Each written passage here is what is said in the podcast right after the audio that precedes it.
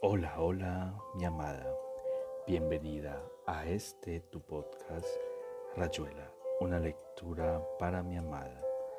Recordándote que este nuevo episodio es realizado con todo el amor del mundo y dedicado a ti. Hoy continuaremos con la lectura de uno de los grandes relatos de este maravilloso escritor llamado Julio Cortázar. Te amo, te amo con todo mi ser y todo mi corazón. Continuación de El perseguidor de Julio Cortázar. Baby se ha ido a la primera, es una chica estudiosa. Baby, a las nueve ya está ensayando con Fred Calendar para grabar por la tarde y Tika ha tomado su tercer vaso de coñac y nos ha ofrecido llevarnos a casa. Entonces Johnny ha dicho que no, que prefería seguir charlando conmigo y Tika ha encontrado que estaba muy bien y se ha ido, no sin antes pagar las vueltas de todos como corresponde a una marquesa.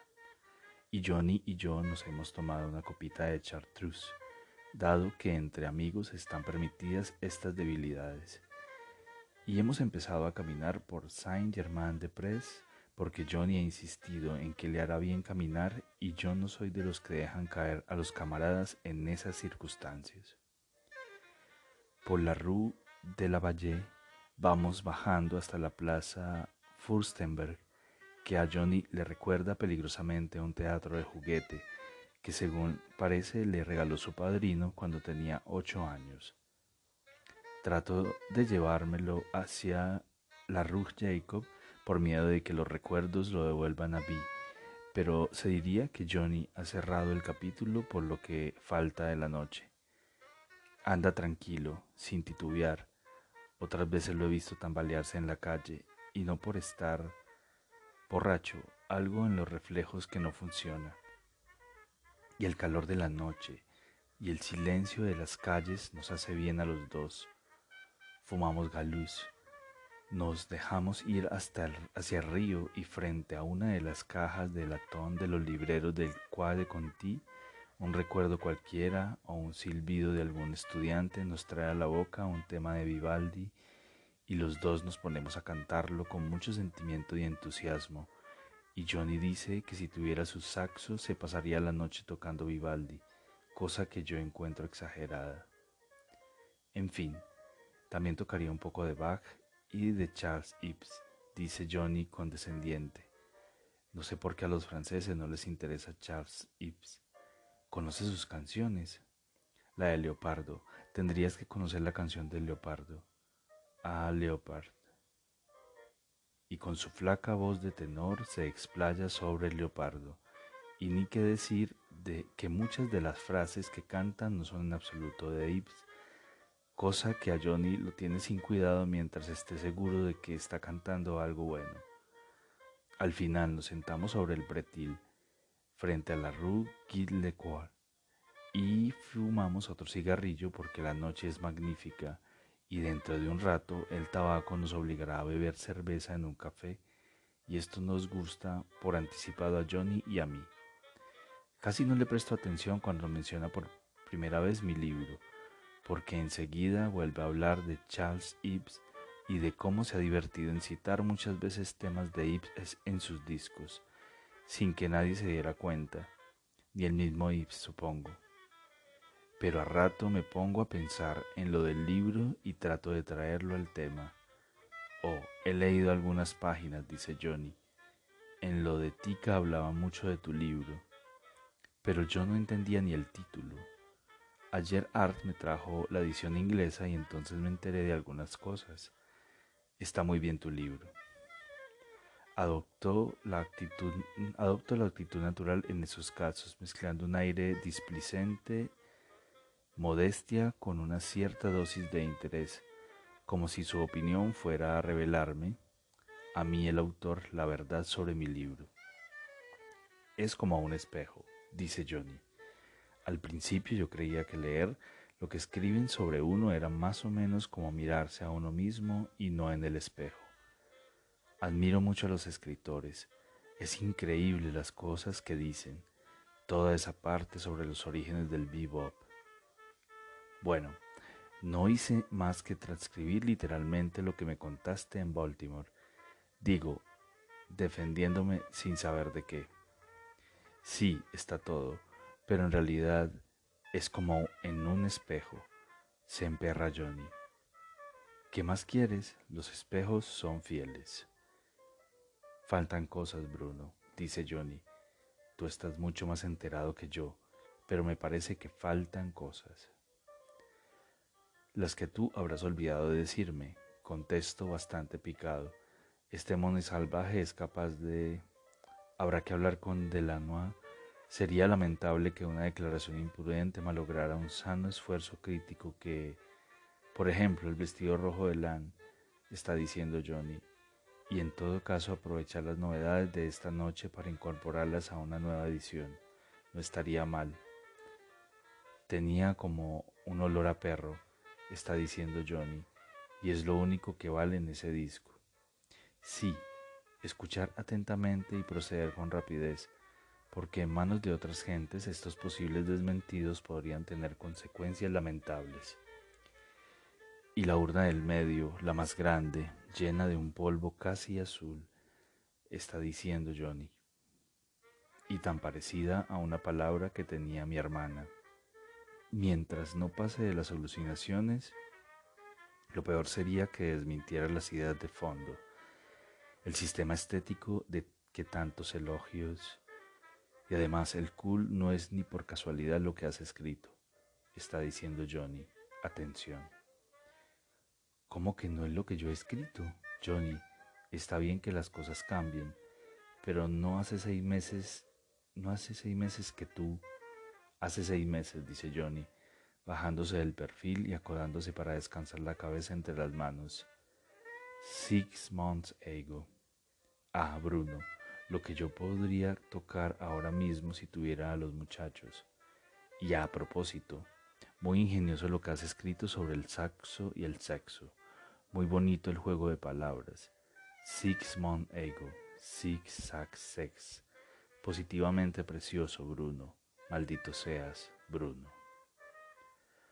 No me voy a poner a decirle que su edad mental no le permite comprender que ese inocente juego de palabras encubre un sistema de ideas bastante profundo. A Leonard Feder le pareció exactísimo cuando se lo expliqué en Nueva York, y que el paraerotismo del jazz evoluciona desde tiempos del washboard, etc. Es lo de siempre. De pronto me alegra poder pensar que los críticos son mucho más necesarios de lo que yo mismo estoy dispuesto a reconocer en privado en esto que escribo. Porque los creadores, desde el inventor de la música hasta Johnny pasando por toda la condenada serie, son incapaces de extraer las consecuencias dialécticas de su obra, postular los fundamentos y la trascendencia de lo que están escribiendo o improvisando. Tendría que recordar esto en los momentos de depresión en que me da lástima no ser más que un crítico el nombre de la estrella es Ajenjo, está diciendo Johnny, y de golpe oigo su otra voz, la voz de cuando está... ¿Cómo decir esto? ¿Cómo describir a Johnny cuando está de su lado, ya solo otra vez, ya salido? Inquieto, me bajo del pretil, lo miro de cerca, y el nombre de la estrella es Ajenjo, no hay nada que hacerle. El nombre de la estrella es Ajenjo, dice Johnny hablando para sus dos manos, y sus cuerpos serán echados en las plazas de la grande ciudad hace seis meses. Aunque nadie me vea, aunque nadie lo sepa, me encojo de hombros para las estrellas. El nombre de la estrella es Ajenjo. Volvemos a lo de siempre. Esto lo estoy tocando mañana. El nombre de la estrella es Ajenjo y sus cuerpos serán echados hace seis meses en las plazas de la grande ciudad, salido, lejos, y yo con sangre en el ojo, simplemente porque no ha querido decirme nada más sobre el libro, y en realidad no he llegado a saber qué piensa del libro, qué tantos miles de fans están leyendo en dos idiomas, muy pronto en tres, y ya se habla de la edición española. Parece que en Buenos Aires no solamente se tocan tangos. Era un vestido precioso, dice Johnny. No quiera saber cómo le quedaba a Alan, pero va a ser mejor que te lo explique delante de un whisky, si es que tiene dinero. Tete me ha dejado apenas 300 francos. Ríe burlonamente mirando el Sena, como si él no supiera procurarse la bebida y la marihuana. Empieza a explicarme que Dede es muy buena y del libro nada, y que lo hace por bondad, pero por suerte está el compañero Bruno, que ha escrito un libro, pero nada. Y lo mejor será ir a sentarse a un café del barrio árabe, donde lo dejan a uno tranquilo siempre que se vea que pertenece un poco a la estrella llamada Ajenjo. Esto lo pienso yo. Estamos entrando por el lado del Saint Severin y son las dos de la mañana, hora en que mi mujer suele despertarse y ensayar todo lo que me va a decir junto con el café con leche. Así pasa con Johnny, así nos bebemos un horrible coñac barato, así doblamos la dosis y nos sentimos tan contentos.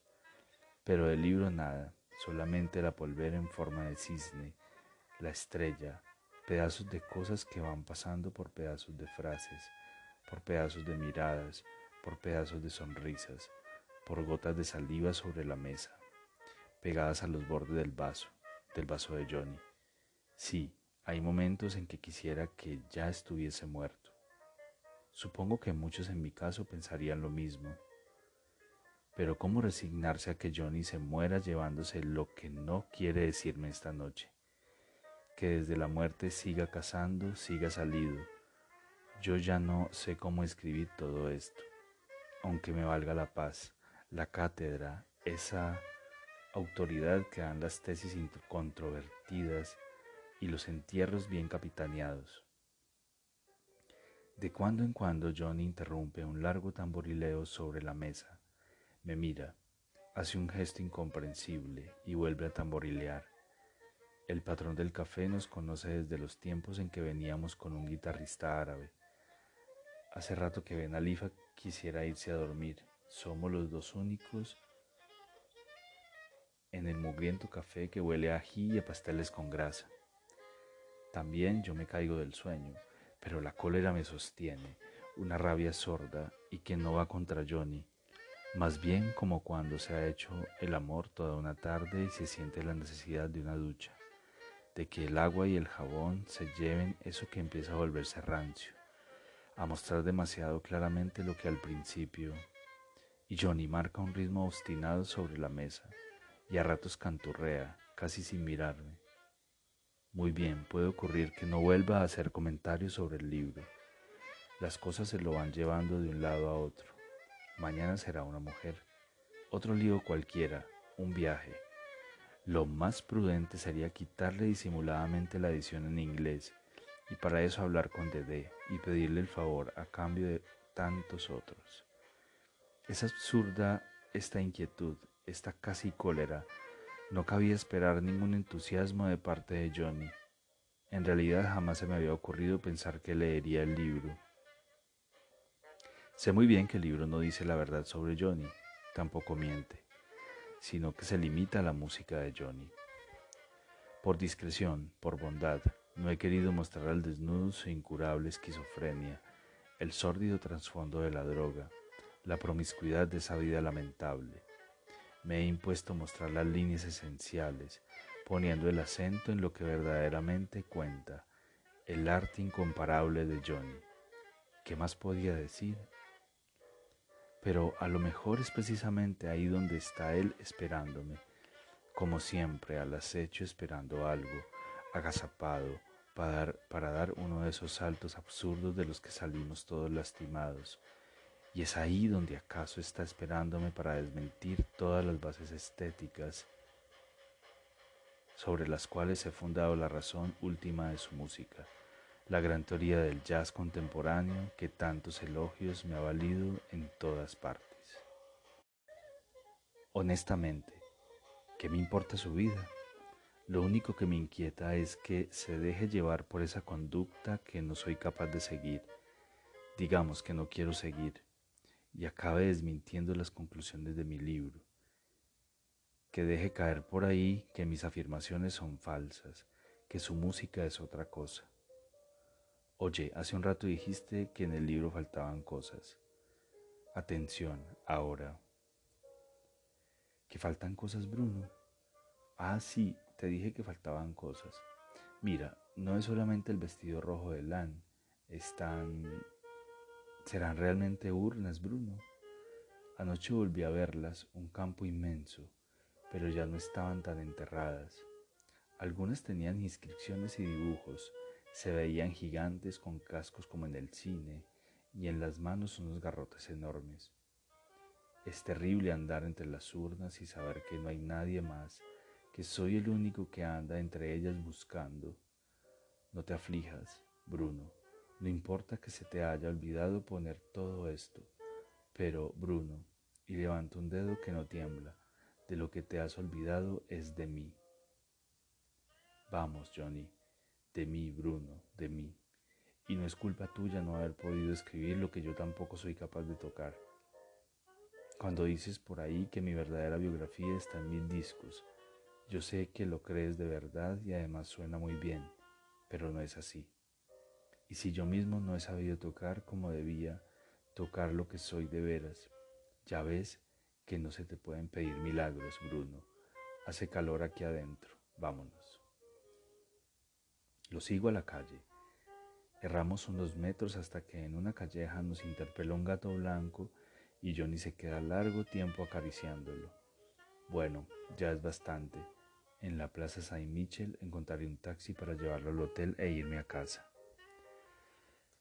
Después de todo, no ha sido tan terrible. Por un momento temí que Johnny hubiera elaborado una especie de antiteoría del libro y que la probara conmigo antes de soltarla por ahí a todo trapo. Pero Johnny, acariciando un gato blanco, en el fondo lo único que ha dicho es que nadie sabe nada de nadie, y no es una novedad. Toda, biografía da eso por supuesto y sigue adelante, qué diablos. Vamos, Johnny, vamos a casa que es tarde. No creas que solamente es eso, dice Johnny enderezándose de golpe como si supiera lo que estoy pensando. Está Dios, querido. Ahí sí que no has pegado una. Vamos, Johnny, vamos a casa que es tarde. Está lo que tú y los que son como mi compañero Bruno llaman Dios. El tubo de dentífrico por la mañana, a eso le llaman Dios. El tacho de basura, a eso le llaman Dios. El miedo a reventar, a eso le llaman Dios. Y has tenido la desvergüenza de mezclarme con esa porquería, Has escrito que mi infancia y mi familia y no sé qué herencias ancestrales, un montón de huevos podridos y tú cacareando en el medio, muy contento con tu Dios. No quiero tu Dios, no ha sido nunca el mío. Lo único que he dicho es que la música negra... No quiero tu Dios, repite Johnny. ¿Por qué me lo has hecho aceptar? Me lo has hecho aceptar en tu libro. Yo no sé si hay Dios, yo toco mi música. Yo hago mi Dios, no necesito de tus inventos. Déjaselos a Mahalia Jackson y al Papa, y ahora mismo vas a sacar esa parte de tu libro. Si insistes, digo por decir algo, en la segunda edición. Estoy tan solo como este gato, y mucho más solo porque lo sé y él no. Condenado, me está plantando las uñas en la mano, Bruno. El jazz no es solamente música yo no soy solamente Johnny Carter. Justamente es lo que quería decir cuando escribí que a veces tú tocas como como si me lloviera en el culo, dice Johnny, y es la primera vez en la noche que lo siento enfurecerse. No se puede decir nada, inmediatamente lo traduces a tu sucio idioma. Si cuando yo toco tú ves a los ángeles, no es culpa mía. Si los otros abren la boca y dicen que he alcanzado la perfección, no es culpa mía. Y esto es lo peor, lo que verdaderamente te has olvidado de decir en tu libro, Bruno, y es que yo no valgo nada, que lo que toco y lo que la gente me aplaude no vale nada, realmente no vale nada. Rara modestia, en verdad, a esa hora de la noche, este Johnny. ¿Cómo te puedo explicar? grita Johnny poniéndome las manos en los hombros y sacudiéndome de a derecha y a izquierda. La país chillan desde una ventana. No es una cuestión de más música o de menos música, es otra cosa. Por ejemplo, es la diferencia entre que vi haya muerto y que esté viva. Lo que yo toco es vi muerta, ¿sabes? Mientras que lo que yo quiero, lo que yo quiero... Y por eso a veces pisoteo el saxo y la gente cree que se me ha ido la mano en la bebida. Claro que en realidad siempre estoy borracho cuando lo hago porque al fin y al cabo un saxo cuesta muchísimo dinero. Vamos por aquí, te llevaré al hotel en taxi. Eres la mar de bueno, Bruno, se burla Johnny. El compañero Bruno anota en su libreta todo lo que uno le dice, salvo las cosas importantes. Nunca creí que pudieras equivocarte tanto hasta que Art me pasó el libro. Al principio me pareció que hablabas de algún otro, de Ronnie o de Marcel, y después Johnny de aquí y Johnny de allá.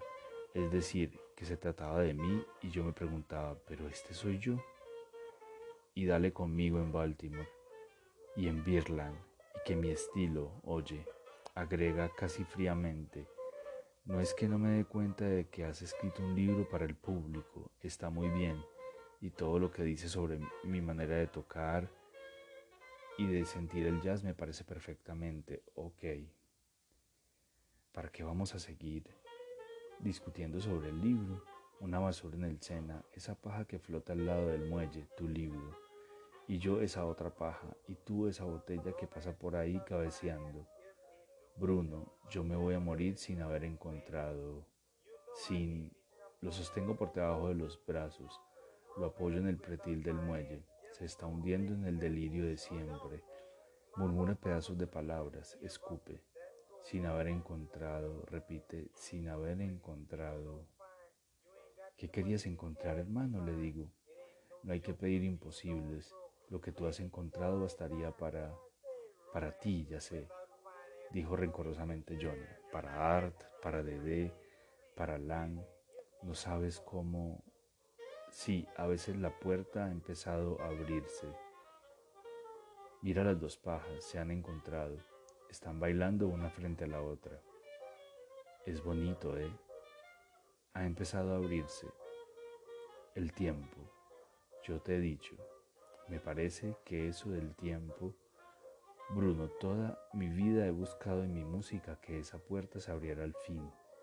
Una nada, una rajita. Me acuerdo en Nueva York una noche, un vestido rojo, sí, rojo, y le quedaba precioso. Bueno, una noche estábamos con Miles y Hal.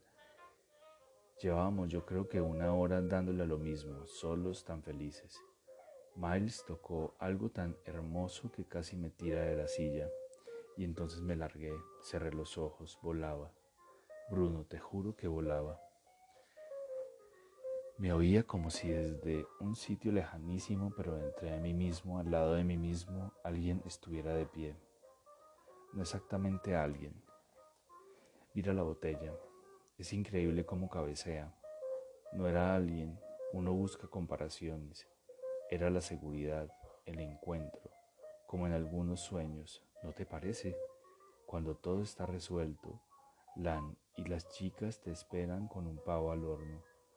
En el auto no atrapas ninguna luz roja, todo va dulce como una bota, como una bola de billar y lo que había a mi lado era como yo mismo, pero sin ocupar ningún sitio, sin estar en Nueva York y sobre todo sin tiempo, sin que después, sin que hubiera después. Por un rato no hubo más que siempre. Y yo no sabía que era mentira, que eso ocurría porque estaba perdido en la música y que apenas acababa, acabara de tomar, porque al fin y al cabo alguna vez tenía que dejar que el pobre Hal se quitara las ganas con el primo. En ese mismo instante me caería de cabeza en mí mismo.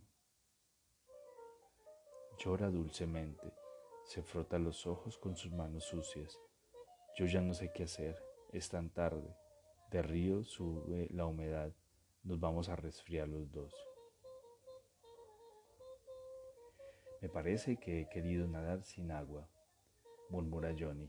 Me parece que he querido tener el vestido rojo de Lan pero sin Lan. Y Vi está muerta, Bruno. Yo creo que tú tienes razón, que tu libro está muy bien. Vamos, Johnny, no pienso ofenderme por lo que encuentres de malo. No es eso, tu libro está bien porque, porque no tiene urnas, Bruno. Es como lo que toca Sachmo, tan limpio, tan puro.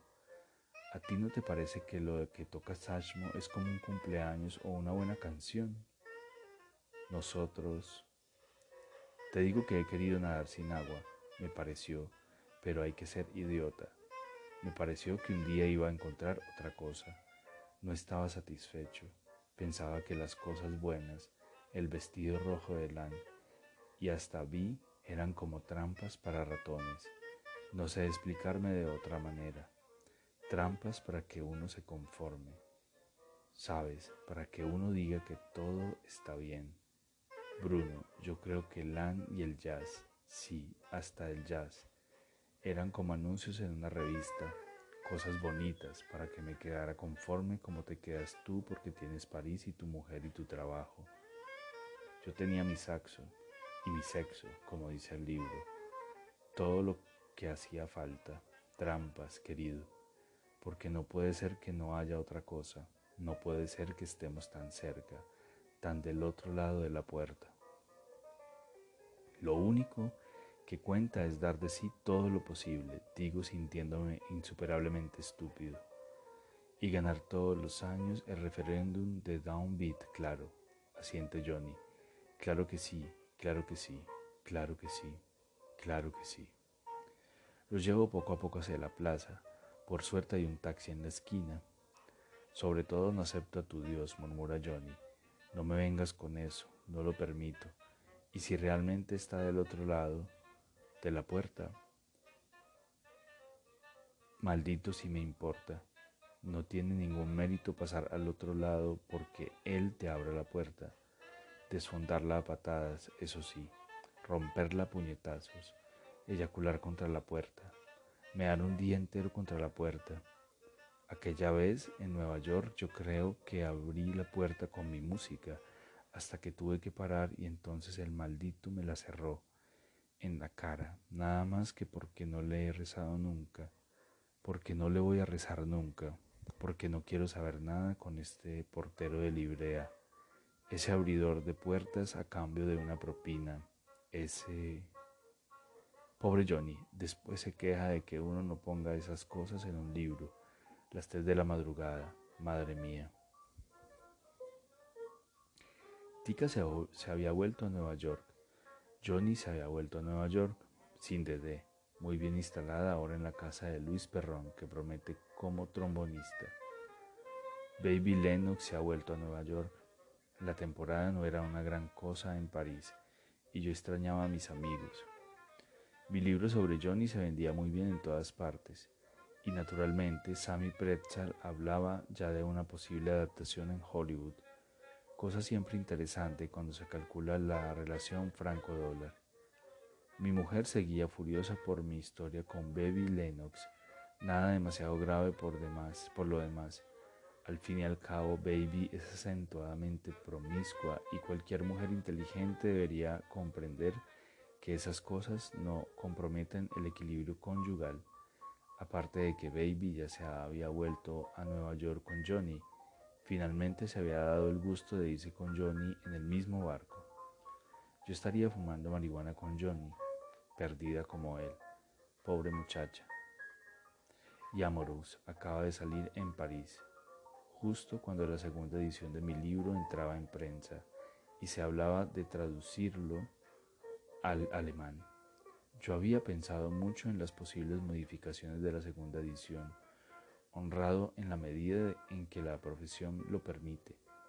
Me preguntaba si no hubiera sido necesario mostrar bajo otra luz la personalidad de mi biografiado. Discutimos varias veces con Delanois y con Jodier. Ellos no sabían realmente qué aconsejarme porque encontraban que el libro era estupendo y que a la gente le gustaba así. Me pareció advertir que los dos tenían un contagio literario, que yo acabara tiñendo la obra con matices que poco o nada tenían que ver con la música de Johnny, al menos según la entendíamos todos nosotros. Me pareció que la opinión de gentes autorizadas y mi, mi, decisión personal sería tonto negarlo a esta altura de las cosas. Justificada dejar tal cual la segunda edición. La lectura minuciosa de las revistas especializadas de los Estados Unidos. Cuatro reportajes a Johnny. Noticias sobre una nueva tentativa de suicidio, esta vez con tintura de yodo. Sonda gástrica y tres semanas de hospital. De nuevo tocando en Baltimore como si nada. Me tranquilizó bastante, aparte de la pena que me producían estas recaídas lamentables.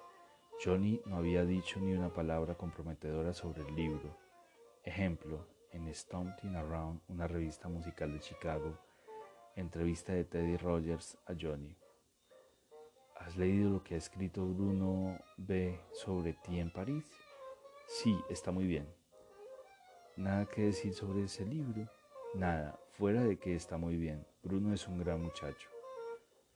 Quedaba por saber lo que pudiera decir Johnny cuando anduviera borracho o drogado, pero por lo menos no había rumores de ningún desmentido de su parte.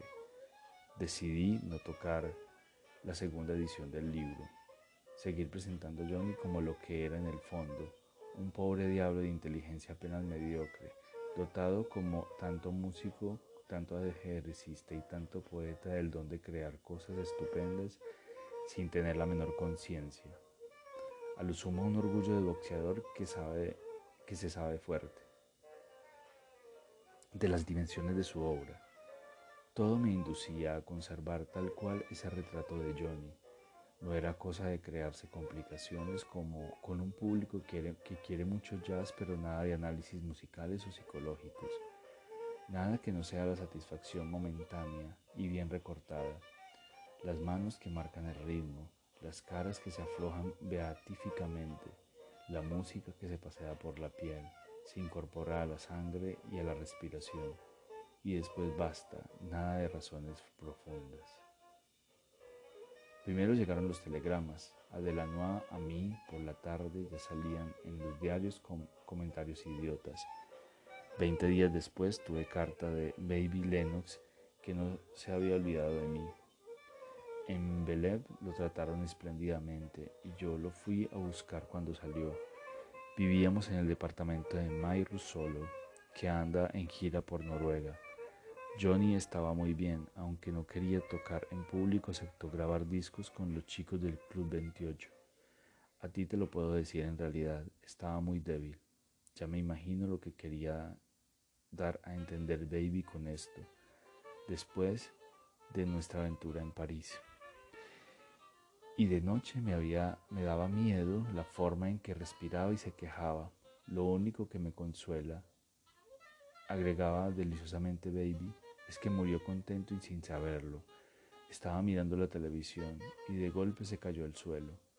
Me dijeron que fue instantáneo, de donde se deducía que Baby no había estado presente, y así era porque luego supimos que Johnny vivía en casa de Tika y que había pasado cinco días con ella, preocupado y abatido, hablando de abandonar el jazz, irse a vivir a México y trabajar en el campo. A todos les da por ahí en algún momento de su vida, es casi aburrido, y que Tika lo vigilaba y hacía lo posible por tranquilizarlo y obligarlo a pensar en el futuro. Esto lo dijo luego Tika, como si ella o Johnny hubieran tenido jamás la idea del futuro. A mitad de un programa de televisión que le hacía mucha gracia a Johnny, empezó a toser. De golpe se dobló bruscamente, etc. No estoy tan seguro de que la muerte fuese instantánea como lo, declaró Tika a la policía, tratando de salir del lío descomunal en que la había metido la muerte de Johnny en su departamento. La marihuana que había al alcance de la mano, algunos líos anteriores de la pobre Tika, y los resultados no del todo convincentes de la autopsia. Ya se imagina uno todo lo que un médico podía encontrar en el hígado y en los pulmones de Johnny. No quieras saber lo que me dolió su muerte, aunque podría contarte otras cosas, agregaba dulcemente esta querida baby. Pero alguna vez cuando tenga más ánimos te escribiré o te contaré. Parece que Rogers quiere contratarme para París y Berlín. Todo lo que es necesario que sepas, tú que eres el mejor amigo de Johnny. Y después de una carilla entera dedicada a insultar a Tika, que de creerle no solo sería causante de la muerte de Johnny, sino del ataque a Pearl Harbor y de la peste negra. Esta pobrecita baby terminaba. Antes de que se me olvide, un día en Bellevue preguntó mucho por ti. Se le mezclaban las ideas y pensaba que estabas en Nueva York y que no querías ir a verlo. Hablaba siempre de unos campos llenos de cosas y después te llamaba y hasta te decía palabrotas, pobre. Ya sabes lo que es la fiebre. Tica le dijo a Bob Carey que las últimas palabras de Johnny habían sido algo así como, oh, hazme una máscara. Pero ya te imaginas que en ese momento, vaya si me lo imaginaba, se había puesto muy gordo. Agregaba baby al final de su carta y jadeaba al caminar. Eran los detalles que cabía esperar de una persona tan delicada como Baby Lennox. Todo esto coincidió con la aparición de la segunda edición de mi libro, pero por suerte tuve tiempo de incorporar una nota necrológica redactada a toda máquina y una fotografía del entierro donde se veía muchos jazzmen famosos. En esa forma la biografía quedó, por decirlo así, completa. Quizá no esté bien que yo diga esto, pero como es natural, me sitúo en un plano meramente estético. Ya hablan de una nueva traducción, creo que al sueco o al noruego. Mi mujer está encantada con la noticia. Y aquí termina Rayuela, una lectura para mi amada. Espero te haya gustado este relato. Te amo, te amo con todo mi ser y todo mi corazón.